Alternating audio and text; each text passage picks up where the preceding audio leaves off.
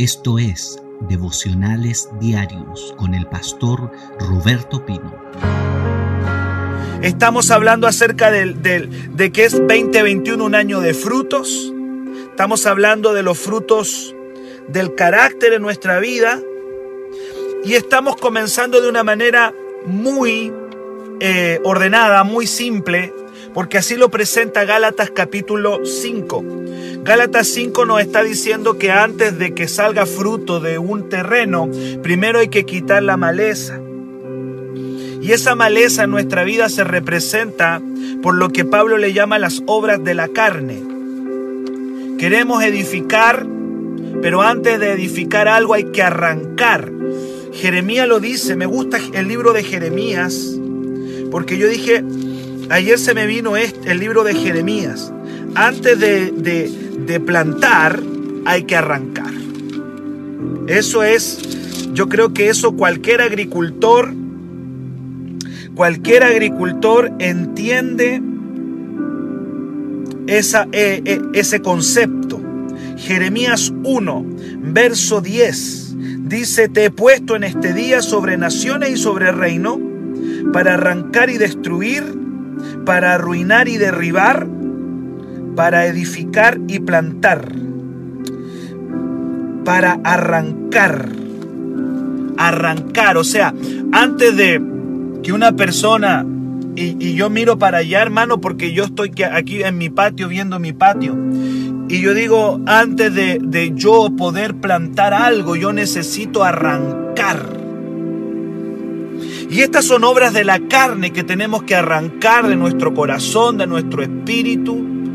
Es maleza que puede que nos esté ahogando nuestra vida espiritual. Gálatas capítulo 5, verso 19 dice que son manifiestas estas obras de la carne. No hay que esforzarse, ya lo hemos dicho tanto. Nadie dice me voy a esforzar hoy día para tener muchos celos. Eso te sale solo. O me voy a esforzar para para mm, enojarme todo el día. Sale solo, es maleza. Nadie lo planta, eso sale solito. Pero para el fruto hay que trabajarlo. Hay que trabajarlo. Y ayer hablábamos acerca de las primeras obras de la carne que son manifiestas y hablamos de cuatro. A la primera le llama adulterio, fornicación, inmundicia y lascivia. ¿Acaso Dios está contra el sexo? Absolutamente no, porque Él lo creó, Él lo hizo. Él creó el sexo, pero dentro de un rango y de un orden. Porque si no está dentro de ese orden, en vez de bendecir, destruye y daña. Ayer hablábamos acerca de cómo el sexo puede destruir familias si se practica de la manera incorrecta, destruye hogares, destruye familia, destruye a la misma persona, porque el sexo tiene una dimensión espiritual. Por lo tanto, cuando Dios dice no, no es un no por nada, siempre es un no por nuestro bien. Y estas cuatro cosas que nombramos ayer, adulterio, fornicación, inmundicia y lascivia, es sexo fuera del orden de Dios. ¿Y cuál es el orden de Dios? El matrimonio. El matrimonio, ahí está el orden. El mundo dice, uy, qué aburrido. Pero el mundo está destruido. Mira las casas, mira sus hogares, mira su familia, mira cómo van regando hijos por todos lados, mira cómo van destruyendo familias. El mundo me puede decir, uy, qué aburrido, pero vamos a comparar qué anda mejor, qué es lo que funciona si funciona tu sexo desordenado o funciona el sexo en orden. Vamos a compararnos y ver qué es lo que realmente funciona, qué es lo que da una mejor calidad de vida. Comparémonos. Veamos qué es lo que te funciona y vamos a ver y vamos a llegar a la conclusión que la Biblia siempre ha tenido la razón, que el sexo tiene un orden. ¿Cuánto me dicen amén? Eso es así y tenemos que practicarlo así. Y luego de que Pablo nombra estas cuatro obras de la carne en relación a la vida sexual, comienza a nombrar otras. Y la siguiente que viene son dos de las cuales le quiero hablar en esta mañana. Verso 20, las primeras dos del versículo 20, que son obras de la carne que tienen que ver con nuestra relación con Dios. Sí, con nuestra relación con Dios. Y la primera de ellas habla de la idolatría y de la hechicería. Esas dos atentan o destruyen la comunión del hombre con Dios. Son dos. La primera que atenta contra la relación que debe tener el hombre con Dios es la idolatría y la segunda que me muestra ahí es la hechicería. Obras de la carne. No tienes que hacer nada para eso. Es, la idolatría aparece sola y la hechicería aparece sola. No hay que hacer mucho para que aparezcan estas dos obras de la carne que hoy día las vamos a explicar y hoy día las vamos a profundizar.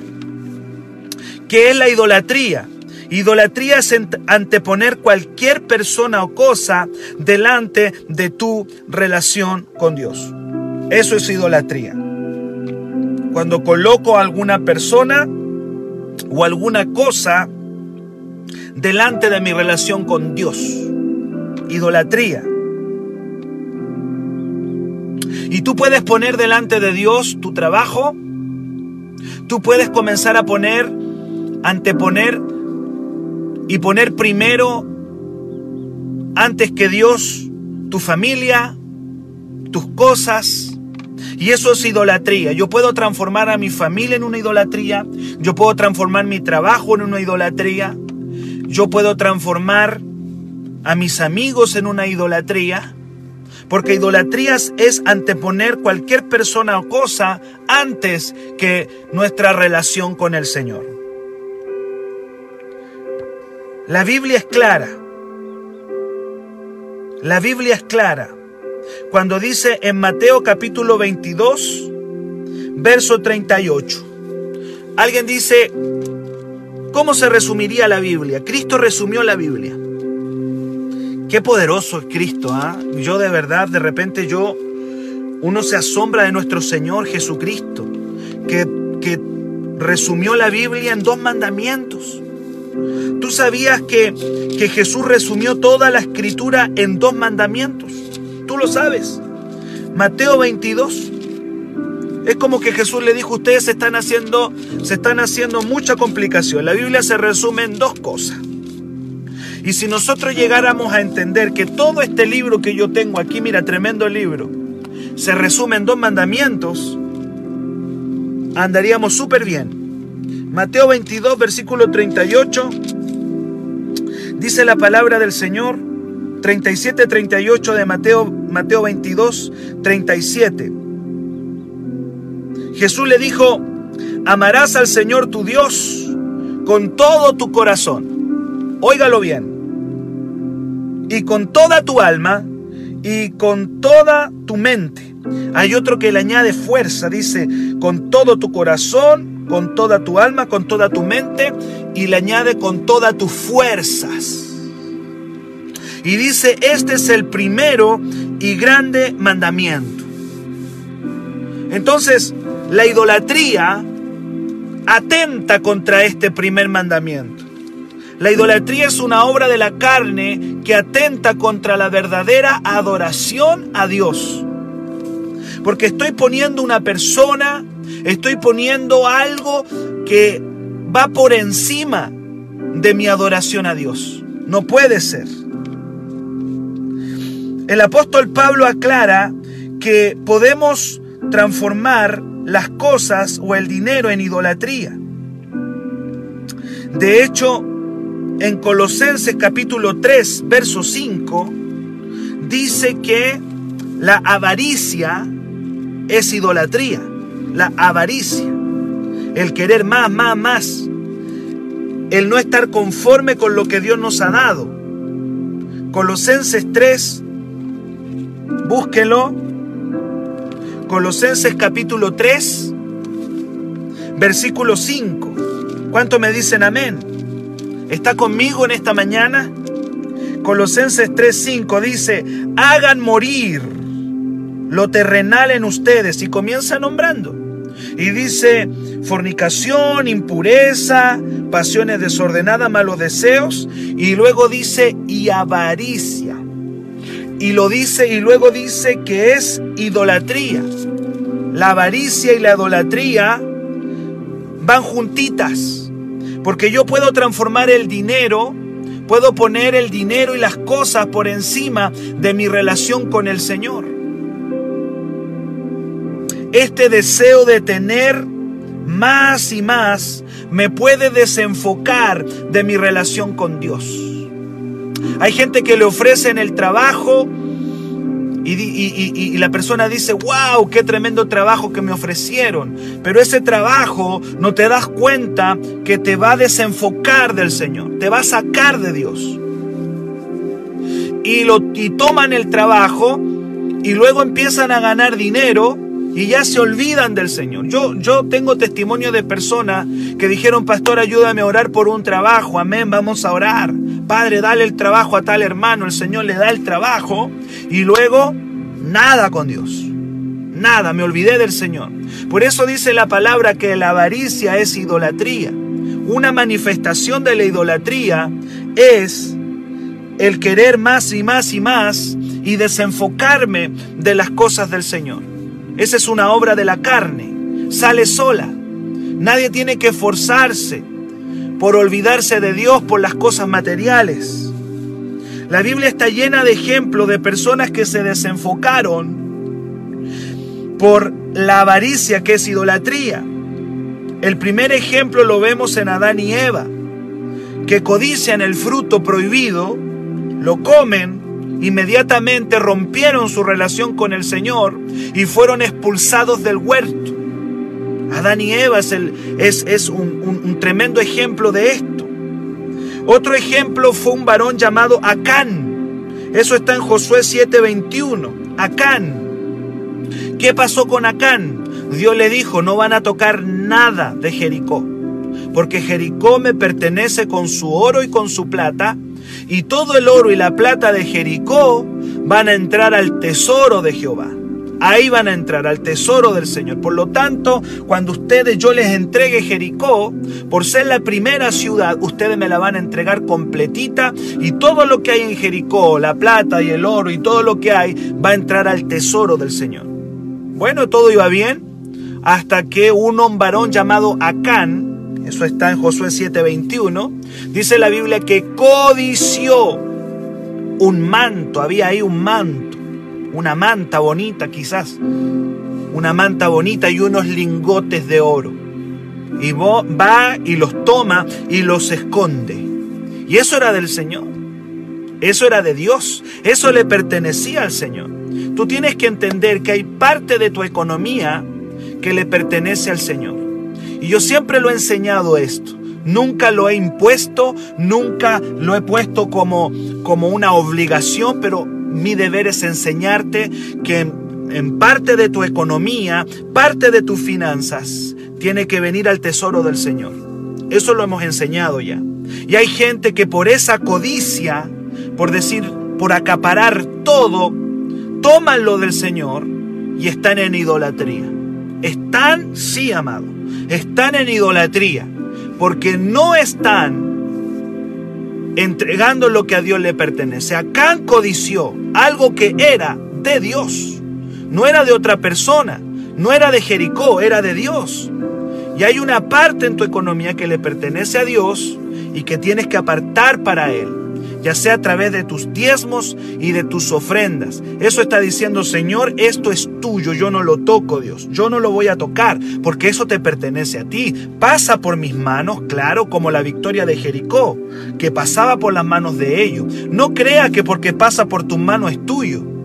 No, no te equivoques. Pasa por tus manos, pero hay una porción de lo que pasa por mis manos que le pertenece a Dios. Y Acán cometió ese pecado de codicia de avaricia que es idolatría. Idolatría a las cosas materiales que se manifiesta, ¿cierto?, en el dinero. El dinero nos prueba a nosotros. El dinero es un muy buen, eh, ¿cómo decirlo? El dinero es un, es, es, es un muy buen detector, detector voy a decir, de nuestra vida cristiana. A ver si estamos en esta idolatría que es avaricia. Hay gente que es avara con el Señor, hermano. No puedes ser avaro con Dios. No puedes. Eh, David, David codició una mujer que no era suya. El adulterio que lo habíamos visto anteriormente también es una manera de, de, avaricia o de codicia, de idolatría. David codició una mujer que no era suya, la codició en su corazón. Ese pasaje está en 2 de Samuel 11 del 2 al 4. Dice que, bueno, David se había David había salido al balcón del, del palacio real, se durmió una gran siesta. David estaba en una pereza tremenda y cuando sale al balcón había una mujer que se estaba bañando. Usted sabe que nadie se baña con ropa y había una mujer que se estaba bañando ahí y dice la palabra que la codició, la codició y destruyó su relación con Dios porque aparece una mujer ahí. Una mujer y la idolatró en ese momento. Idolatrar es codiciar, codiciar es idolatrar. La idolatró. Y hay gente que está idolatrando el dinero, hay gente que está idolatrando eh, una relación que no, no, es, no es buena, y le está rompiendo su relación con el Señor. Hay un pasaje bien interesante con respecto a esta idolatría que es avaricia, porque así lo dice la avaricia que es idolatría, Colosenses 3:5, que está en el libro de Lucas, capítulo 12. Lucas 12. Vamos a ir ahí a Lucas ahora, capítulo 12, donde nos enseña esta cosa de que la avaricia es una idolatría. Y esto tenemos que arrancarlo, hermano. La mejor manera de sacrificar esta, esta codicia es darle a Dios lo que a Él le pertenece. Es ser rico para con el Señor. ¿Qué dice Lucas 12, 15 el 21? Lo vamos a explicar. Lucas capítulo 12 del 15 al verso 21. Dice la palabra del Señor. Miren y guárdense de toda avaricia. Mire lo que dice. Miren y guárdense de toda avaricia. Porque la vida del hombre no consiste en la abundancia de los bienes que posee. ¡Wow! La vida del hombre no consiste en la abundancia de los bienes que posee. Y hay gente que piensa que en eso consiste la vida. En acumular cosas, en, en, en abundar en bienes y, aquí dice claramente Jesús, la vida no consiste en eso. Eso no es la vida. Dice, y también le refirió una parábola diciendo, la heredad de un hombre rico había producido mucho. Y él pensaba dentro de sí diciendo, ¿qué haré? Porque no tengo dónde guardar mis frutos. Y dijo, esto haré. Derribaré mi granero y lo edificaré más grande, mayor. Y ahí voy a guardar todos mis frutos y mis bienes. Y diré a mi alma, y diré a mi alma, dice, alma, muchos bienes has guardado para muchos años.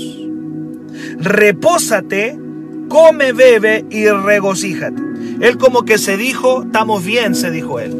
Estamos excelente, andamos súper bien pero en realidad la cosa no andaba bien ahí. Que alguien me diga amén, se está tomando esta palabra. Dice la Biblia,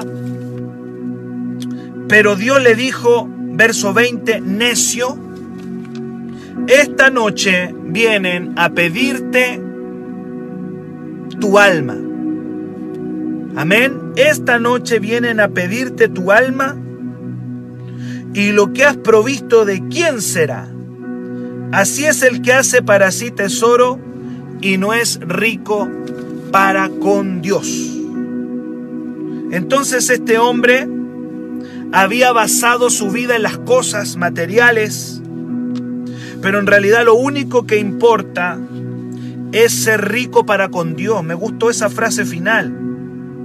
Así es el que hace, dice verso 21, así es el que hace para sí tesoro y no es rico para con Dios. ¿Qué significa ser rico para con Dios? Significa, escuche bien, ser rico en nuestra relación con el Señor. Hay gente que es pobre delante de Dios, pero es rica delante del mundo. Nosotros tenemos que ser ricos delante de los ojos de Dios y entender de que esta vida no consiste.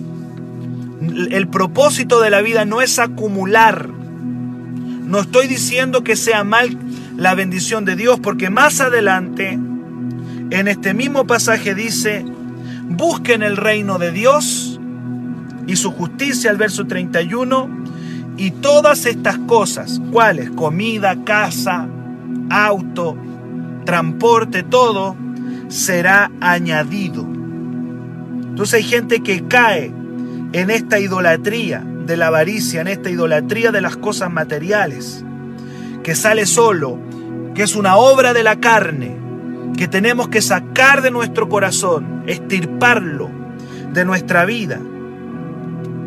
Hay un pasaje muy claro con respecto a esta avaricia que es idolatría. En el, eh, lo vemos en Judas. Sí, hermano, Judas. Mateo 26, 15. Este siervo de Dios vendió a Cristo.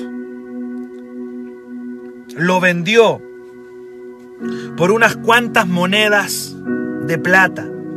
Eso nos sucede a ti y a mí cuando cambiamos al Señor por las cosas materiales. Cuando nosotros hacemos una transacción y decimos voy a vender mi vida espiritual por las cosas materiales. ¿Cuándo hago eso? Cuando pospongo a Dios por las cosas materiales. Cuando pospongo a Dios, cuando a Dios le digo, espérate un poquito, primero lo material, Señor, y después lo espiritual. Entonces yo no puedo, mi vida, acuérdese el pasaje, e, este pecado de idolatría con respecto a las cosas materiales golpea muy fuerte porque atenta contra el primer mandamiento.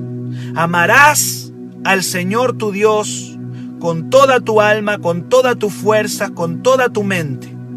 Primero Dios, me gustaba un dicho que alguien decía por ahí, primero Dios y que lo demás haga fila. Me gustó ese, ese dicho, una vez lo vi ahí en un escrito. Primero Dios y lo demás que haga fila. Y yo creo que muchos cristianos evangélicos están posponiendo al Señor, lo están poniendo en tercer o cuarto lugar, porque están anteponiendo al Señor el dinero, las cosas materiales, el trabajo, y nunca Dios ha dicho que no hay que trabajar, nunca Dios ha dicho que hay que ser miserablemente pobre. No. Lo importante es que por encima de todo el Señor esté gobernando y que no sean las cosas materiales, que no sea el dinero lo que te gobierne, sino lo que te gobierne sea el Señor. Hay otro ejemplo en la Biblia de, de varones que idolatraron y perdieron el foco con las cosas materiales o temporales, ese varón se llamó Esaú. Está en Hebreos 12. Hay harto pasaje de esto y eso significa que es algo importante que tenemos. Si la Biblia está llena de esto es porque Dios dice, Dios nos conoce, Dios dijo, este va a ser un problema. Por lo tanto, Dios nos advierte mucho. Hebreos capítulo 12, versículo 16. Este varón se llamó Esaú. Y dice la palabra en Hebreos 12, verso 16. No sea que haya algún fornicario o profano, como Esaú, que por una sola comida vendió su primogenitura. Porque ya sabéis que aún después, deseando heredar la bendición, fue desechado y no hubo oportunidad para el arrepentimiento, aunque lo procuró con lágrimas. ¿Cuál fue el pecado de Saúl? El pecado de Saúl fue vender lo espiritual que no se ve, porque las cosas espirituales a veces no se ven. Él vendió lo espiritual por lo terrenal.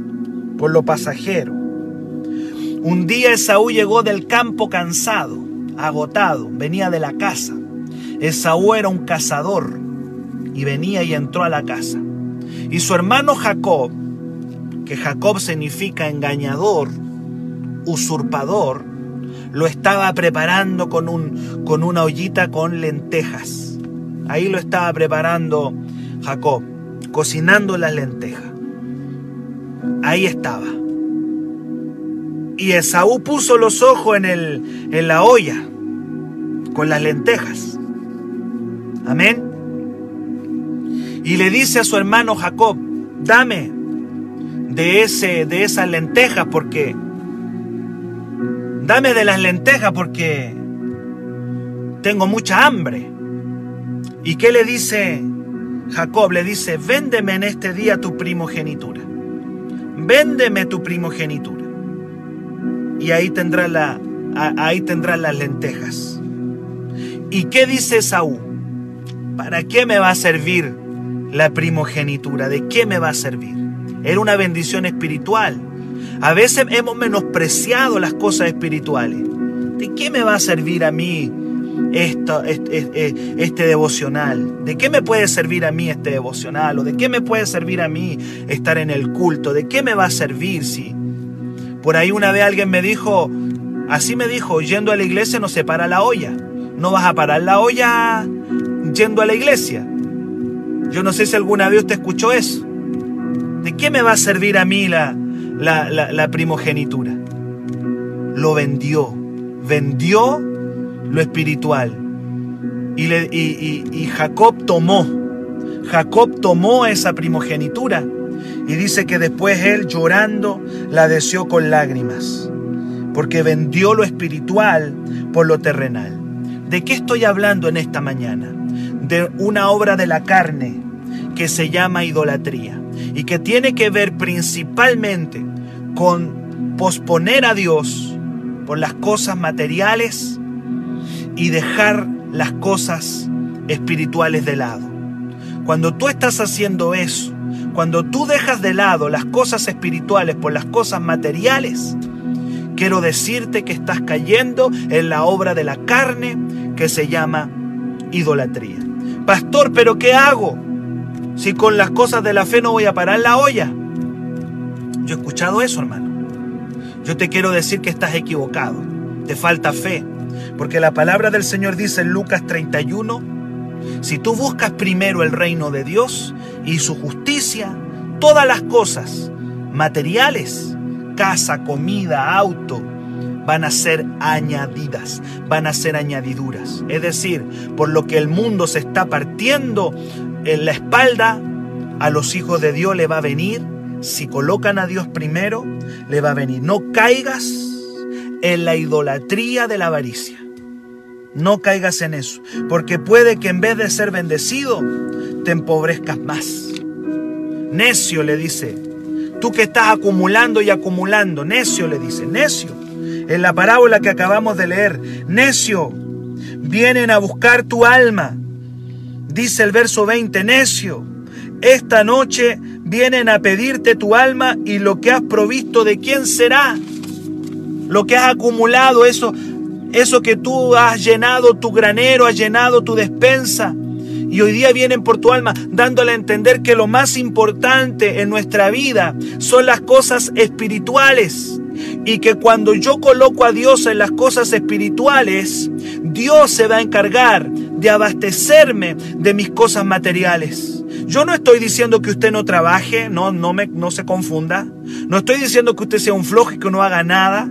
Estoy diciendo que no sea idólatra al interponer las cosas materiales por sobre las cosas espirituales. El pecado de Saúl está ahí. El pecado de Acán, que tomó lo que era de Dios. El pecado de Eva, que codicia el fruto prohibido, el pecado de David, que codicia una mujer que no era la suya.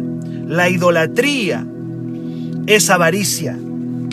Y esa avaricia nos puede llevar a perder nuestra relación con Dios y es un fruto de la carne. No tienes que forzarte para ser un idólatra. Si usted pensaba que idolatría era solamente arrodillarse ante una virgencita, Hoy día el Señor le dice, no, esa es una parte de la idolatría, adorar un yeso. Por muchos años los evangélicos han pensado que idolatría es solamente inclinarse ante un yeso. Y le han dado con los católicos que el yeso, que la virgencita, y le han dado con eso. ¿Y qué pasa con esta idolatría? La idolatría del trabajo, la idolatría de poner las cosas materiales por encima de Dios. Entonces no se confunda. Pareciera que apuntamos con el dedo a la iglesia católica por la idolatría de la, de la virgencita y no hemos olvidado de que idolatría también es poner las cosas materiales por encima de las cosas espirituales. Eso es idolatría también. Y es una obra de la carne que puede traer destrucción. Y también yo le dije que cada una de las obras de la carne son puertas abiertas para los demonios. Hay que echar fuera el espíritu demoníaco de idolatría y decir, Señor, te voy a amar a ti primero, gracias por mi trabajo, gracias por mi familia. Hay gente que antepone su familia como excusa para las cosas de Dios. No pastores que mi, mi esposo, no pastores que mi familia. No es que mi familia. Cuidado, porque la familia también y cualquier cosa y persona que antepongas a tu relación con Dios es una obra de la carne que se llama idolatría. Ya Jesús fue muy tajante en eso cuando dijo, si no aborreces padre, madre, hijo, esposa, esposo, por causa de mí no podrás ser mi discípulo. La palabra aborrecer, que suena tan dura y tan, y tan fuerte, significa amar más. No puedes amar más. No puedes amar más a cosas y a personas más que a mí, te dice el Señor. Idolatría. Qué tremendo está esto, hermano. Siento que la palabra nos está hablando tanto. Y quiero terminar brevemente con el segundo pecado, obra de la carne, que tiene que ver con nuestra relación con Dios, que perturba o que daña nuestra relación con Dios y que es una obra de la carne que se llama hechicería. Lo dice Gálatas, dice idolatría primero y luego dice hechicería. Hechicería. La hechicería, la hechicería es una obra de la carne que también trae destrucción y la hechicería se define como brujería, como la magia negra o entre comillas la magia blanca, porque usted sabe que no hay magia blanca, la magia es magia y todas las magias vienen del diablo, de la oscuridad, aun cuando se llame blanca, también es demoníaca. Las supersticiones, la lectura de los horóscopos. ¿Usted sabía que los horóscopos los crean hechiceros, brujos? Hacen los horóscopos. Los horóscopos lo hacen los brujos, los hechiceros. Por lo tanto, un hijo de Dios no puede andar basándose en el horóscopo, que, soy Virgo, que soy Piscis, que yo soy Escorpión, que yo soy Leo. Tiene que rechazar esa cosa del diablo. Los horóscopos lo hacen brujos, lo hacen hechiceros. Usted no puede estar en hechicería, en brujería, en magia, en supersticiones, porque todo eso es una obra de la carne también. Hechicería. Y la hechicería atenta contra tu relación con el Señor. También atenta, porque Dios es el primero en tu vida. Si quieres saber tu futuro, si quieres saber qué es lo que Dios va a hacer contigo, no necesitas un horóscopo, no necesitas ir a, a leerte las cartas del tarot. Necesitas caminar en los propósitos de Dios. Y demás decir que en la iglesia hay profetas. Y si usted necesita una palabra de Dios, vaya a un profeta. Pero vaya un profeta ordenado, no cualquier profeta. ¿Qué significa, pastor, un profeta ordenado? Un profeta que esté en obediencia a una iglesia y a un pastor. Créale a un profeta que esté en obediencia a una iglesia, que esté bajo un pastor o una iglesia. Profeta suelto, no le crea nada. Tiene que ser un profeta en obediencia. Porque si no es un profeta en obediencia, te puede estar profetizando hechicería. El profeta tiene que estar sujeto. Aquel que tiene don profético tiene que estar muy sujeto a su pastor y a su iglesia. Si no, el profeta o el instrumento no está sometido al pastor y a una iglesia, en vez de estar profetizando, está lanzando hechicería. Fuerte, sí, fuerte, pero es la verdad. De repente me molesta ver tanto profeta suelto. El profeta tiene que estar sujeto. Y cuando está sujeto, el profeta, cuando el profeta está en obediencia a su pastor, cuando la, la profeta está en obediencia, va a poder darte una palabra certera. Usted no necesita tarón, no necesita hechicero, no necesita divino, porque en la iglesia hay un don, en la iglesia hay un ministerio que se llama profeta. Y muchas veces el profeta te va a alinear a tu propósito, te va a ordenar. ¿Qué es lo contrario al profeta? El hechicero, el brujo, el tarot, el horóscopo. Y eso es una obra de la carne. Deuteronomio, voy terminando, 18, 10, 12. Deuteronomio 10. Deuteronomio 10. Deuteronomio. Así que antes de ir a cualquier profeta, pregúntese si está alineado a su iglesia y a su pastor, si está en obediencia. Deuteronomio capítulo 18. Deuteronomio 18, verso 10. Deuteronomio 18, verso 10. 11 y 12. Quiero que vea, quiero que vea el peligro de la hechicería, el peligro de, de este pecado, que es una obra de la carne. Dice el Señor en su palabra, no sea hallado en ti quien haga pasar a su hijo o su hija por el fuego. Oiga bien, ni quien practique adivinación. Cuidado, iglesia. Ni agorero. ¿Qué significa agorero? Agorero también es un adivino. Ni sortílego. Mire la palabra, sortílego. Sortílego es alguien que hace, hace conjuros y hechicería. Dice, no se ha hallado en ti ni hechicero, ni encantador, ni adivino, ni mago, ni quien consulte a los muertos. Oiga bien eso, cuidado con consultar a los muertos. Eso se llama espiritismo. Y el espiritismo está, eh, eh, eh, trae juicio de Dios. Un hijo del Señor no puede andarle consultando a los muertos. Hay una tablita que se llama tabla Ouija. Esa tabla es del diablo, es satánica, es demoníaca. La hechicería, el horóscopo, el consultar a los muertos a través de un medium. Cuando hacen una sesión de medium y van y dicen, tomémonos de la mano, vamos a llamar al abuelo que él venga a decirnos algo. Y el brujo dice, mira, el abuelito dice tal cosa. Mentira del diablo, porque no es el abuelito el que está hablando, es un demonio que le está hablando a esa persona es un demonio que conoció al abuelo. Cada vez que haya una sesión espiritista, ese medium o ese, o ese hechicero está conectándose con los espíritus demoníacos de la familia. Óigalo bien, no es que esté llamando al abuelito, ni, ni, ni al tío, ni al tatarabuelo. Se está contactando con los demonios familiares que conocieron perfectamente la vida del abuelo o del tatarabuelo. Así que es un engaño del diablo. Nunca han llamado al abuelo, ni a la abuela, ni a nada. Están llamando a los espíritus familiares demoníacos que han estado por años o por, por, por siglos han estado ahí. Usted sabe que los demonios son eternos, por lo tanto conocen perfectamente la familia, conocen perfectamente al abuelo, a la abuela, los conocen muy bien. Entonces, uy, le, le achuntó el espiritista. No, no, si lo que está haciendo es se está comunicando con los demonios. Por eso la Biblia prohíbe la comunicación con los muertos. Lo prohíbe. No es bueno consultar a muertos. Y esa es una obra de la carne que se llama hechicería. Cuidado con eso. Verso 12 dice que esto es abominación. ¿Saben lo que significa la palabra abominación?